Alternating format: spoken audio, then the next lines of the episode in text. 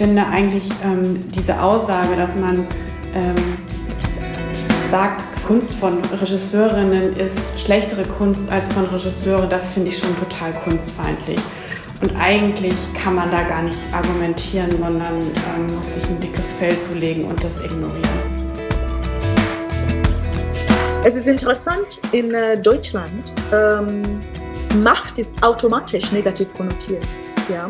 Wenn ich sage Power auf Englisch, wenn ich rede von Empowerment zum Beispiel, haben Menschen ein ganz anderes Gefühl, als wenn ich ähm, Macht sage. Also die Frage ist eigentlich, in welchem Verhältnis steht das, was die Institutionen durch ihr Ausstellungs- und ihr Veranstaltungsprogramm zu Fragen von Gender, politischer und sozialer Ungerechtigkeit, Rassismus, Restitution verhandelt, zu ihren eigenen wirkungsmächtigen institutionellen Strukturen. Three Reasons Why. Ein Podcast von Diversity Arts Culture zu Diversität und Antidiskriminierungsarbeit im Kulturbetrieb. Was ist Diversität? Was hat sie mit Diskriminierung zu tun und warum ist Diversität so wichtig für den Kulturbetrieb? Darüber wollen wir reden mit Künstlerinnen und Kulturschaffenden, mit Wissenschaftlerinnen, Juristinnen und Aktivistinnen. Und in dem Titel Three Reasons Why wollen wir uns in drei Folgen anschauen, wie Diversität sich rechtlich, moralisch und ästhetisch begründen lässt. Dabei tauchen wir ein in vielschichtige Debatten rund um Diversität in Kunst und Kultur. Wir stellen uns und unseren Gästen Fragen zu strukturellen Ausschlüssen, Gerechtigkeit, Ästhetik und Verantwortung. Los geht's mit Folge 2. Besser machen, Diversität und Machtkritik. In der ersten Folge unseres Podcasts haben wir uns angeschaut, welche Antidiskriminierungsgesetze für Kulturinstitutionen gelten.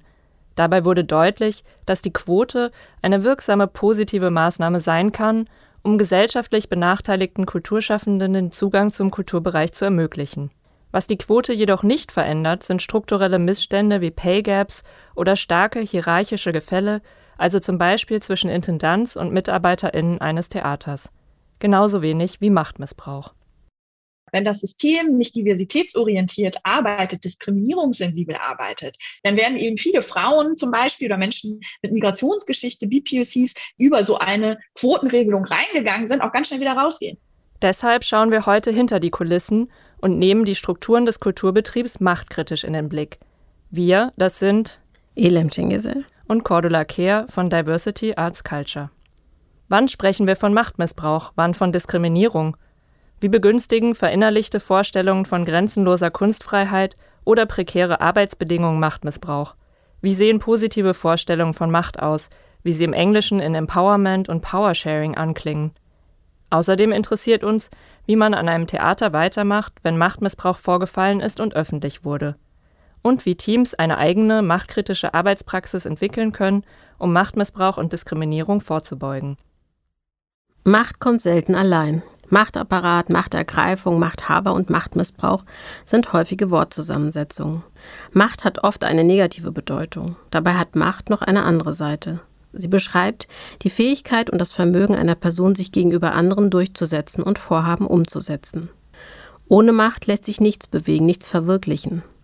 Das Gegenteil von Macht ist schließlich Ohnmacht. Außerdem kennen wir die demokratisch legitimierte Form von Macht, also die Macht gewählter Vertreterinnen, die von den Wählerinnen Entscheidungsgewalt verliehen bekommen. Ein verantwortungsvoller Umgang mit Macht scheint also möglich, aber was braucht es dazu? Um uns dieser Frage zu nähern, schauen wir uns zunächst an, was Machtmissbrauch ist. Wir haben Maria Maschemi, Rechtsanwältin und Antidiskriminierungsberaterin, gefragt, ob es eine rechtliche Definition gibt, wann etwas als Machtmissbrauch bezeichnet werden kann. Also aus Gesetzesebene ist mir keine Regelung ähm, bekannt, die den Begriff des Machtmissbrauchs tatsächlich definiert ne, oder die das irgendwie ähm, in Anschlag bringt. Es gibt natürlich äh, unterschiedlichste gesetzliche Regelungen, ähm, die Machtmissbrauch mitdenken, also wo das sozusagen Teil davon ist. Ne? Und an der Stelle ähm, haben wir tatsächlich, finde ich, so eine, also so eine ich, ich will es nicht unbedingt Schutzlücke nennen, aber die Frage ist sozusagen, haben wir schon die Perspektiven da drauf? Ne? Also wir kennen Unternehmen und äh, zum Beispiel in Hochschulen kenne ich das auch viel, dass es so Richtlinien gibt, die die Hochschulen erlassen haben oder eben äh, so Code of Conduct oder eben ähm, Dienstvereinbarungen, die große Unternehmen erlassen, wo dieses Thema Machtmissbrauch benannt wird. Ja, oft auch äh, tatsächlich in Zusammenhang mit Diskriminierung, also in Ergänzung zu Diskriminierung weil wir äh, in bestimmten Lebensbereichen natürlich immer wieder feststellen, das AGG hat eine bestimmte Gruppe von Diskriminierungsdimensionen als juristisch schützenswert eingestuft. Und es passiert aber im Arbeitsumfeld immer wieder etwas, hm, was nicht ohne weiteres auf diese Merkmale zurückzuführen ist. Auch wenn Machtmissbrauch sich in manchen Fällen mit Diskriminierung deckt und deswegen teilweise im AGG, dem Allgemeinen Gleichbehandlungsgesetz, mitgedacht ist, fehlt es an einer gesetzlichen Bestimmung, betont Mariam Hashemi. Deswegen nähern wir uns jetzt von einer anderen Seite und nehmen Machtmissbrauch als soziales und gesellschaftliches Phänomen in den Blick. Denn Macht haben bedeutet, sich in ein Verhältnis zu anderen Personen zu setzen, zum Beispiel indem man für andere Entscheidungen trifft. Und damit sind wir bei der Frage, wie sich Macht in Institutionen oder Teams verteilt, wie sie sich in Hierarchien abbildet und wie Menschen trotz bestehender Machtverhältnisse gut zusammenarbeiten können. Darüber haben wir mit Clementine Burnley gesprochen, die als Konflikttrainerin und Mediatorin Teams und auch Kulturinstitutionen dabei begleitet, Machtmissbrauch aufzuarbeiten und Konflikte zu bearbeiten.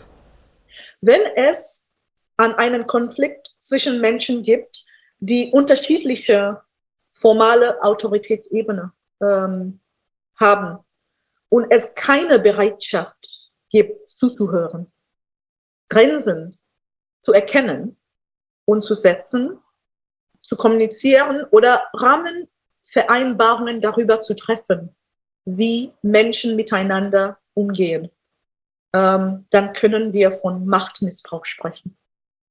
Die Komplikation besteht darin, dass ich mit Konflikten zu tun habe, die sowohl in formellen als auch in informellen Arbeitsumgebungen stattfinden. Ähm, dass die Ebenen sehr oft sich vermischen. Macht ist nicht eine Sache. Ähm, es gibt ein Macht, ein Power, der von unten kommt. Es ist diese formelle Macht, der von oben nach unten geht. Diese Top-Down-Hierarchie. Das kennen fast alle. Ja, und sehr oft, wenn wir von Macht reden, wir meinen so diese formelle, hierarchische, obergeordnete Position. Und deshalb unterscheide ich zwischen formeller Macht, der mit einer hierarchischen Position ähm, assoziiert wird und informeller äh, Power. Ja? Es ist nur wichtig, weil in unserer kapitalistischen ähm, Strukturen mit prekären ähm, Lebenssituationen und prekären Arbeitssituationen sind sehr, sehr viele Menschen damit konfrontiert, dass die eigentlich formelle ähm, Positionen nicht haben. Die haben keinen Zugang sehr oft auf eine Regelung. Ja, und da will ich nicht außer Acht lassen Menschen, die in informalisierte Arbeitsumgebungen ähm, sind und die die gleichen Mittel nicht haben, äh, sich durchzusetzen. So äh, gesetzlich zum Beispiel. Im Kulturbereich gibt es viele solcher informellen und prekären Arbeitsverhältnisse. Deswegen fühlen sich Künstlerinnen und Kulturschaffende oft eher machtlos. Sie sehen ihre Aufgabe häufig darin, Kritik zu üben an den Mächtigen und Widerstand zu leisten gegen gesellschaftliche Missstände. Und das gelingt auch immer wieder. Kunst kann Gesellschaft verändern. Doch verschleiert diese Rollenaufteilung, die Macht zuallererst als Gegenspielerin von Kunst versteht, dass Macht auch im Kulturbereich ausgeübt und missbraucht wird. Das liegt daran, dass Macht geradezu tabuisiert wird, findet Clementine Burnley. Vor allem in linksgerichteten künstlerischen und kulturellen Kontexten.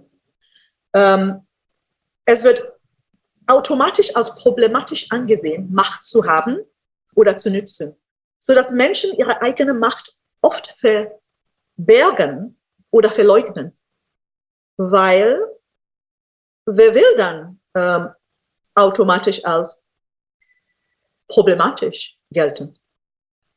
Fast keine, ja.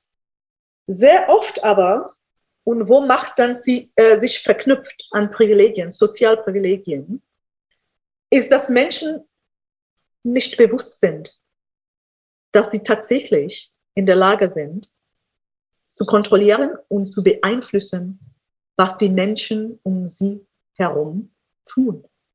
Ja, weil Macht so tabuisiert wird und so unsichtbar dann gemacht wird. Ja, ähm, es heißt, in diese informellen Situationen kommt es sehr oft zu Machtmissbrauch, weil Macht nicht erkannt wird oder verleugnet wird. Und wenn wir akzeptieren, dass wo Menschen sind, wird Macht immer ausgehandelt, ob das gesagt wird oder nicht. In Situationen, wo Macht nicht ganz klar und transparent gemacht wird, führt es zu krasse Machtmissbrauche. Im Kulturbetrieb wird deswegen meist erst dann öffentlich über Macht gesprochen, wenn es um Machtmissbrauch geht. Das zeigen die jüngsten prominenten Fälle an der Berliner Volksbühne, am Maxim Gorki Theater, dem Staatsballett Berlin oder am Schauspielhaus Düsseldorf. Und nicht selten geht es dann auch um sexistische oder rassistische Diskriminierung. In den meisten Fällen sehen Betroffene sich gezwungen, an die Öffentlichkeit zu treten, um auf Missstände in ihren jeweiligen Häusern aufmerksam zu machen. Denn nach wie vor ist die Schwelle der Anerkennung von Diskriminierung oder Machtmissbrauch sehr hoch und das Wissen darum relativ gering. So wird rassistische Diskriminierung beispielsweise häufig weder als solche erkannt noch anerkannt. Seit der MeToo-Debatte um sexualisierten Machtmissbrauch, die ursprünglich von der schwarzen Frauenrechtsaktivistin Tanja Burke initiiert wurde, gibt es auch in Deutschland eine verstärkte Sensibilität für sexuelle Belästigung, sexualisierte Gewalt in der Kulturbranche. Als Reaktion auf MeToo wurde 2018 Themis, die unabhängige und überbetriebliche Vertrauensstelle gegen sexualisierte Belästigung und Gewalt in der Film-, Theater- und Medienbranche gegründet. Marina Fischer und Hanna Lesser, die beide als Psychologinnen bei Themis Betroffene beraten, können aus ihrer Beratungspraxis die Dynamiken und Äußerungen von Machtmissbrauch in der Kulturbranche beschreiben. Sie wissen, welche Auswirkungen Machtmissbrauch auf Betroffene hat. Marina Fischer beschreibt das so. Machtmissbrauch zeigt sich bei Betroffenen meistens in, in Form von, von, Hilflosigkeit, von Ausweglosigkeit, von Angst. Und dazu kommt noch, dass natürlich das Machtgefälle, was ähm, vorliegt, äh, auch eben diese, diese Empfindung oder die Reaktion immer verstärken kann. Also sozusagen, je größer das Machtgefälle, desto meistens auch größer dieses Gefühl der Machtlosigkeit. Hanna Lesser ergänzt, dass Themis sich in der Beratung auf sexualisierten Machtmissbrauch konzentriert und hier das AGG zur Grundlage nimmt. Das, was, worauf wir eben zurückgreifen, ist die ähm, Definition von sexueller Belästigung am Arbeitsplatz, die ja im Allgemeinen Gleichbehandlungsgesetz definiert ist, dass eben sexuelle Belästigung jedes sexualisierte Verhalten ist, was von der betroffenen Person nicht erwünscht ist und was die Würde der betroffenen Person verletzt. Und dabei finde ich es noch ganz wichtig, dass es nicht beabsichtigt sein muss. Also, dass niemand sich damit rausreden kann, zu sagen, ach, das war nicht so gemeint, sondern dass, wenn es das bewirkt, dass das dann als sexuelle Belästigung gilt. Aber ist die Definition von sexueller Belästigung im Allgemeinen Gleichbehandlungsgesetz und Berliner Landesantidiskriminierungsgesetz, kurz LADG, ausreichend? Maria Maschemi plädiert für eine erweiterte Perspektive auf die gesetzliche Definition von sexueller Belästigung um jene Fälle, die im Grenzbereich von sexualisierter Belästigung und Machtmissbrauch stattfinden, juristisch besser erfassen zu können. Denn vor Gericht wird nicht selten der sexualisierte Inhalt einer Handlung oder Äußerung in Frage gestellt, sofern dieser nicht explizit ist. Der zugrunde liegende Machtmissbrauch wird dann häufig ausgeblendet. Und dann haben wir eben äh, den Moment der sexuellen Belästigung und hier glaube ich, dass in der gängigen Definition des Begriffs, auch so wie er sozusagen in den gesetzlichen Regelungen des AGGs und des LADGs benannt ist, ähm, eben sehr darauf fokussiert wird, dass die handelnde Person ein sexuelles Bedürfnis befriedigen möchte. Ne? Also so liest sich das. Es geht um sexualisierte Äußerungen, es geht um sexuelle Berührungen, es geht um Zeichen, äh, also um Zeigen ähm, sexualisierter Darstellung. Also all das wird sozusagen benannt. Und was da natürlich ganz stark gerade im Arbeitskontext drin steckt, ist aber, dass sexuelle Belästigung eben mit Machtausübung einhergeht. Wenn ein Kollege eine äh, ein männlicher Kollege eine weibliche Kollegin in sein Büro zitiert, ja, um zum Beispiel mit ihr zu besprechen, dass er gerne eine Beziehung mit ihr hätte. Ja?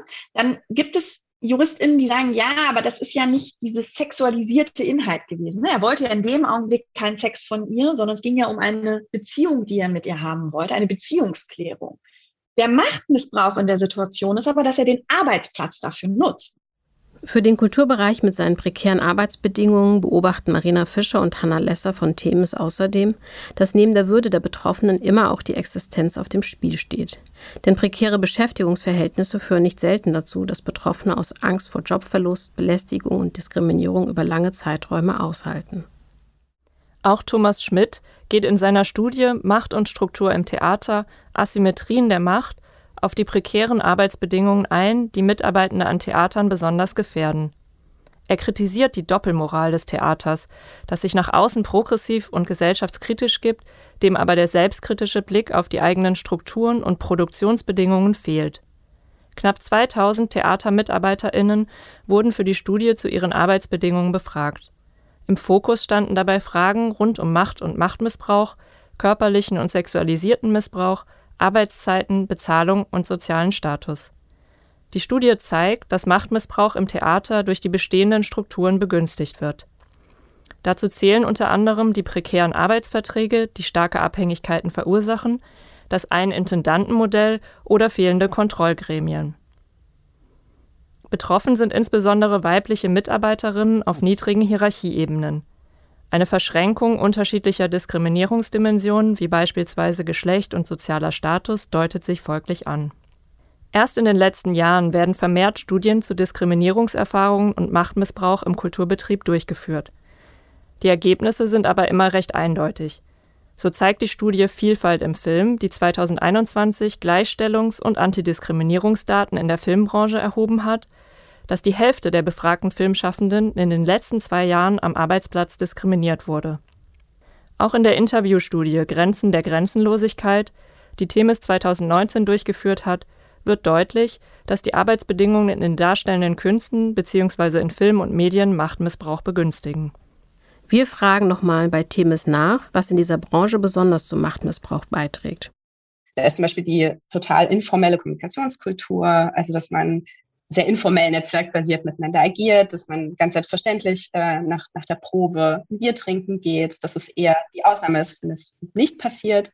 Und so eine grundsätzliche Deregulierung der Arbeitskultur, also das ist, also dass ein Wert darauf gelegt wird, dass man wenig äh, Vorgaben hat im, im, Miteinander, das wird ja auch dann oft begründet mit äh, einer gewissen Freiheit äh, der Kunst oder der Kreativität.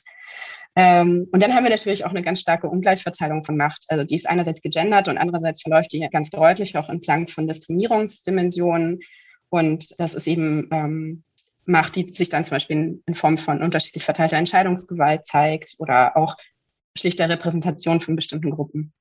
Und außerdem wichtig zu nennen ist auch die, die starke Bedeutung von Körperlichkeit. Also in den meisten Gewerken, in den meisten ähm, künstlerischen Berufen ist der Körper einfach das Werkzeug, ist sehr präsent, sehr stark im Fokus, ähm, unterliegt auch einer bestimmten ja, Bewertung. Ähm, und das wird auch in der Forschung tendenziell als so ein Einfallstor für Grenzüberschreitung oder für sehr, sehr fluide Grenzen wertet.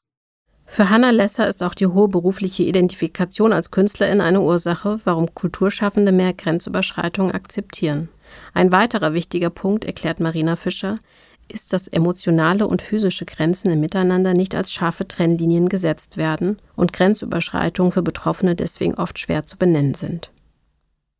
Sie hatte da gefragt, was für Grenzüberschreitungen passieren im Alltag ähm, der künstlerischen Tätigkeit. Und wichtig ist da, glaube ich, mitzudenken, dass Grenzüberschreitungen nicht immer so offensichtlich sind und äh, nicht so direkt zu erkennen, gerade wenn sie sozusagen sehr in diesen, äh, in dieser ähm, Identität als freischaffende, freidenkende Menschen so sehr irgendwie auch mit auf eine Art involviert sind, positiv geframed, Grenzen überschreiten, über Grenzen gehen, Neues erkunden. Und aus der Arbeit mit Betroffenen wissen wir und auch aus der Studie, ähm, das war auch ein, ein wichtiges äh, Ergebnis der Studie, ist, dass es sozusagen eine Art Kontinuum der Grenzüberschreitung gibt. Es gibt also spezifische strukturelle Ursachen in der Kulturbranche, die zu Machtmissbrauch führen. Vorfälle von Diskriminierung und Machtmissbrauch sind keine Einzelfälle, auch wenn natürlich einzelne Menschen für ihr missbräuchliches Verhalten Verantwortung tragen. Trotzdem wollen wir uns jetzt einem konkreten Beispiel zuwenden. Am Berliner Theater an der Parkaue, einem der größten Theater für Kinder und Jugendliche in Deutschland, wurden 2019 unter der Leitung des damaligen Intendanten Kai Wuschek Machtmissbrauchsvorfälle und ein Rassismusvorfall publik. Seit der Spielzeit 2021-22 wird das Haus von einem neuen Leitungsduo von Christina Schulz und Alexander Riemenschneider geleitet. Wir sprechen mit Christina Schulz und Sonja Baltruschat, die als Referentin für Diversitätsentwicklung am Haus arbeitet. Uns interessiert, wie es ist, ein Haus mit dieser Vorgeschichte zu übernehmen und wie sich Diskriminierungsfälle auf das Arbeitsklima und die Kunstproduktion auswirken. Christina Schulz beschreibt ihre Erfahrung so. Und dann trifft man auf ein Haus in seiner Verfasstheit, würde ich sagen, wo schon eine Phase der Erschütterung hinter einem Haus liegt und das ganz viel auslöst bei Mitarbeiterinnen, aber auch bei Menschen, die wir vielleicht wiederum gewinnen wollen, um in diesem Haus zu arbeiten und ähm, die eben auch diese Außenperspektive auf so ein Haus haben und teilen, dass sie erstmal Vorbehalte haben und nicht gleich Ja sagen und sagen, mit euch gehe ich dahin, sondern eben auch ganz viele Fragen daran haben, äh, wie, wir, wie wir uns dem annähern wollen, in so eine Leitungsaufgabe einzusteigen. Und deshalb war es für uns zum Beispiel eine Entscheidung, auf keinen Fall uns alleine auf eine Leitung zu bewerben, sondern da eine geteilte Verantwortung zu suchen, indem wir einfach ein Team sind, was sich oder ein Duo, was sich beworben hat, also zwei Menschen äh, und nicht eine Person und das auch äh, dezidiert mit unterschiedlichen Kompetenzen. Also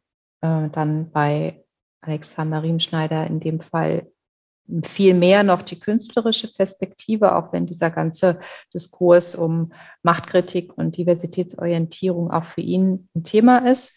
Und bei mir eher die äh, strukturelle Ebene, die nach Formaten und Beteiligung und Zugängen sucht. Also in diesem Bewusstsein haben wir gesagt, können wir uns auf dieses Haus bewerben. Und ähm, uns war klar, dass wir äh, das Theater nicht neu denken können, ohne auch die Struktur zu hinterfragen und uns dabei aber auch selbst immer kritisch zu hinterfragen, unsere Privilegien im Blick zu haben und uns in Geduld zu üben, äh, Prozesse nachhaltig zu gestalten, sich Zeit zu geben und auf die Expertise, die im Haus ist, zu bauen und die zu erweitern um die Perspektiven und Expertisen, die wir nicht mitbringen als wiederum auch ein weißes Leitungsduo. Sonja Baltruschat kam 2019 als Diversitätsagentin im Rahmen des Förderprogramms 360 Grad der Kulturstiftung des Bundes an das Haus. Unmittelbar, als das damals noch von Kai Wuschek geleitete Theater wegen eines Rassismusvorfalls in der Kritik stand.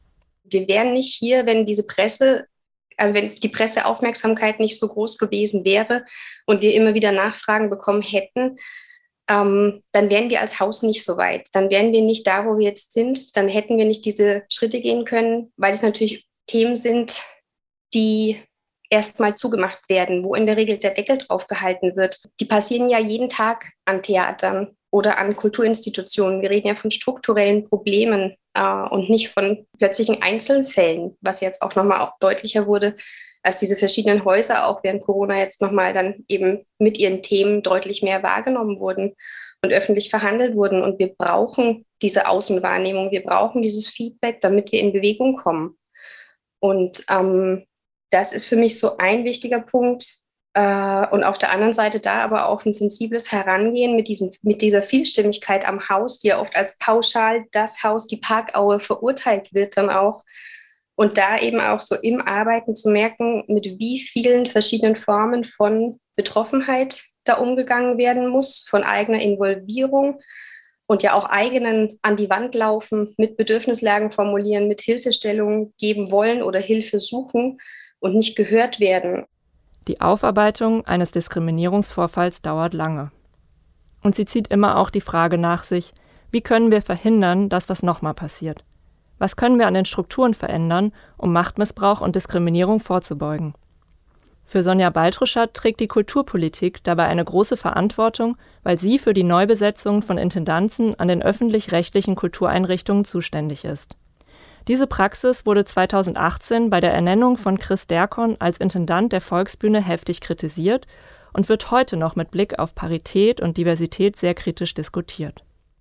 Ich finde, dass es total wichtig ist, äh, dass die politischen EntscheidungsträgerInnen mehr in die Verantwortung gehen, die sie haben und da auch sich selber in dieser Verantwortung nochmal begreifen und äh, tätig werden, was einfach eigene Schulungen und Weiterbildungen oder Auseinandersetzungen mit Themen angeht, was eine Verhandlung, eine Neuverhandlung auch angeht, von wie gehe ich mit Führungspersonen um, die dann eben politische EntscheidungsträgerInnen dann ja installieren auch und auf diese Häuser loslassen. Das empfinde ich als wahnsinnig wichtiges, äh, wichtigen Punkt, auch da anzusetzen und Auswahlverfahren zu gestalten.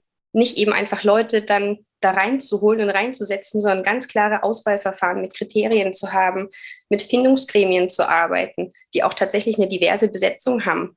Gleiche Leute holen sich die gleichen Leute wieder rein. Leitungskompetenz muss endlich Anerkennung finden. Es geht in Kultur- und Kunstinstitutionen nicht nur um Kunst und Künstlerin sein. Es geht um Leiten von Häusern, von Institutionen. Äh, es geht da um eine Diversitätskompetenz, um eine soziale Kompetenz, die für mein Gefühl ganz schön oft außer Acht gelassen wird. Außerdem kritisiert Sonja Baltruschat, dass künstlerische Qualität häufig absolut gesetzt wird und Häuser bzw. Leitungen kaum an anderen Erfolgskriterien gemessen werden. Es braucht klare Zielvereinbarungen, die auch immer wieder überprüft werden und die nicht nur in Kunst enden können. Ich finde das wichtig und richtig, aber das ist halt nicht alles. Der NV Solo ist natürlich, finde ich, ein krasses Tool, auch mit Blick auf Machtmissbrauch. Auch hier wieder, dass Kunst und künstlerische Bewertung das einzige tatsächlich Bewertungstool sind, ist total absurd und absolut nicht in Ordnung. Christina Schulz sieht das in Bezug auf die Spielplangestaltung ganz ähnlich. Auch sie findet, dass es weitere Kriterien neben der künstlerischen Qualität für das Programm braucht. Und auch wenn man, wenn man so anfängt, dann über das künstlerische Programm, über die Vision eines Hauses, über wie soll der Spielplan aussehen und welche Menschen wollen wir beteiligen, nachdenkt, dann wird ja ganz oft das Wort Kriterium nicht gerne in den Mund genommen, weil, weil das was Technokratisches vielleicht hat. Und ich glaube aber, dass wir nicht darum herumkommen, für uns Qualitätskriterien, künstlerische Kriterien und, und vielleicht auch nochmal welche, die so mehr in Richtung äh, Zugänge ähm, überlegt sind, zu definieren, damit wir uns selbst immer wieder überprüfen können. Als Leitung kann Christina Schulz viele künstlerische Entscheidungen treffen und mitgestalten. Da sie ganz bewusst angetreten ist, um eine machtkritische und diversitätsorientierte Arbeitspraxis zu entwickeln und umzusetzen, hat sie dabei eine Doppelrolle. Christina Schulz findet, dass man auch immer abwägen muss, ist man jetzt Teil einer Machtstruktur? Das ist man ja in einer Leitungsposition, zweifelsohne. Und man hat da eine Verantwortung und an welcher Stelle ist man aber auch eher auf der Seite der intervenierenden und moderierenden äh, Funktion. Und auch die ist ja nicht losgelöst von der Machtposition. Das finde ich auch ein schwieriges Verhältnis, also wo man auch in so einer verantwortlichen Position permanent auch sich selbst überprüfen muss und glaube ich auch gut beraten ist, sich sowas wie eine Supervision oder Mentorinnenschaft oder irgendwas an die Seite zu holen, da man oft auch an sich selbst zweifelt. Ich meine das jetzt gar nicht so, äh, so schwer an sich selbst zweifelt, aber doch irgendwie immer in so Situationen kommt, wo man seine eigene Begrenztheit irgendwie gewahr wird und, äh, und das überwinden muss und irgendwie einen Weg finden muss, trotzdem einen Schritt zu machen. Ein bewusster Umgang mit der eigenen Macht und den eigenen Privilegien scheint also entscheidend, um Machtmissbrauch zu verhindern. Nur wer sich seiner eigenen Privilegien bewusst ist, kann diese auch gezielt dafür nutzen, sich solidarisch zu verhalten und mit der eigenen Macht verantwortungsvoll umzugehen. Das Konzept des Powersharings verweist auf dieses Potenzial und wird komplementär zu Empowerment gedacht. Die Verantwortung für Konflikte, Machtmissbrauch oder auch Diskriminierung wird von der betroffenen Person verschoben. Wie eine solche Praxis des bewussten Umgangs mit Machtverhältnissen, Ressourcenteilung und einer Praxis kollegiale Solidarität aussehen kann, erklärt Clementine Burnley. Aus ihrer Erfahrung in der Begleitung von Teams und Institutionen weiß sie, welche Konsequenzen das Beschweigen von Machtstrukturen auf das Miteinander hat. Es ist sehr wichtig äh, in Teams auch die Kommunikation zu achten es gibt wirklich sehr, sehr viele Werkzeuge, was in Teams sehr oft nicht gibt, ist ein Praxis. in die Verwendung von Tools, die eigentlich ganz gut bekannt sind von uns alle. Zum Beispiel einfach, dass in Teams zu Gewohnheit wird, dass alle Menschen im Team dann die Möglichkeit haben, authentisch zu kommunizieren, dass eine Feedbackstruktur definiert wird und dann wirklich eingesetzt wird. Ja, dass Menschen eine regelmäßige Möglichkeit haben, deren Meinung zu sagen über wichtige Änderungen und ähm, Geschehen im Team, in Organisation. Dass Menschen Lob bekommen, ähm, dass Menschen das Gefühl haben, in diesem Team werde ich wahrgenommen, so wie ich bin, dass meine Arbeit gesehen wird, dass ich Credits bekomme, dass meine Leistung gesehen wird. Und eigentlich, ich erfinde kein Rad neu. Was sehr oft fehlt, ist eine Praxis. Und auch, denke ich, was mehr geübt wird äh, soll, ist wirklich ins Konflikt zu gehen. Einfach anzuerkennen, dass eine Differenzen da von Meinungen ist, von Interessen ist und interessiert und neugierig und offen davon zu reden und auch tatsächlich von Macht zu reden.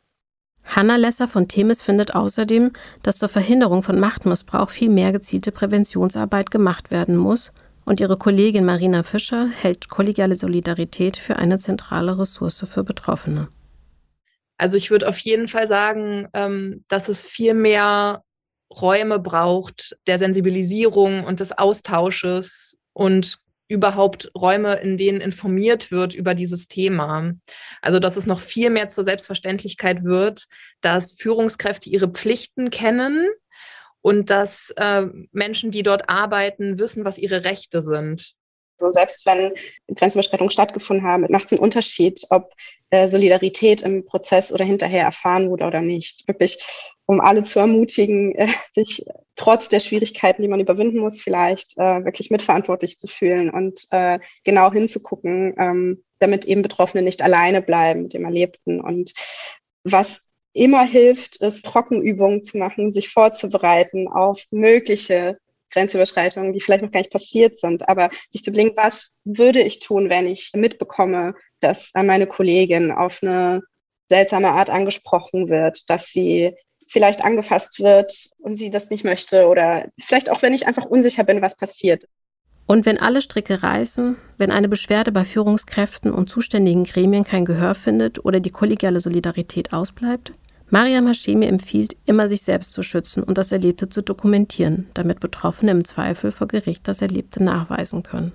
Und das heißt sozusagen eine wichtige Sache bei dem Thema Machtmissbrauch und Mobbing ähm, und diskriminierender Belästigung ist tatsächlich immer neben der Dokumentation dieser ganzen Systeme, die ich da sehe, die Vorfälle zu melden und zwar auch als solche, wie ich sie wahrnehme. Ne?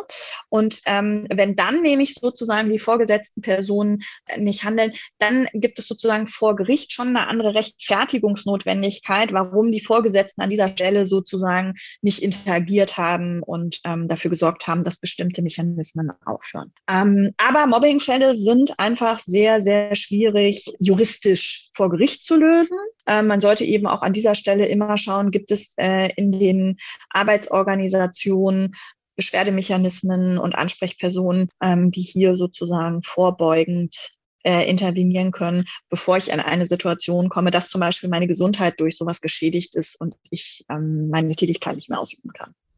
Aber die Hoffnung bleibt natürlich, dass sich durch kulturpolitische Leitlinien das solidarische Engagement von Leitungen sowie KollegInnen und durch Modellprojekte wie zum Beispiel Fair Stage, ein Berliner Projekt für diskriminierungsfreie und gerechtere Arbeitsbedingungen am Theater, die Strukturen im Theater und generell im Kulturbetrieb so verändern, dass Mitarbeitende am Arbeitsplatz vor Machtmissbrauch und Diskriminierung gut geschützt sind. Das war's von uns zum Thema Machtmissbrauch. In der nächsten und letzten Folge unseres Podcasts soll es dann endlich ganz viel um Kunst gehen, also um den Zusammenhang von Diversität und ästhetischer Praxis und um Diversität als Label in der Kulturförderung und beim Kuratieren. Wie stehen marginalisierte KünstlerInnen zum Diversitätsbegriff? Wer bestimmt, was künstlerische Qualität ist? Das wollen wir beantworten, aber nicht selbst, sondern wir übergeben für die letzte Folge das Mikrofon an die Kuratorin Kathy Ann Ten und die Künstlerin Laia Ribera Canyengues. Wir hoffen, ihr seid dann wieder dabei.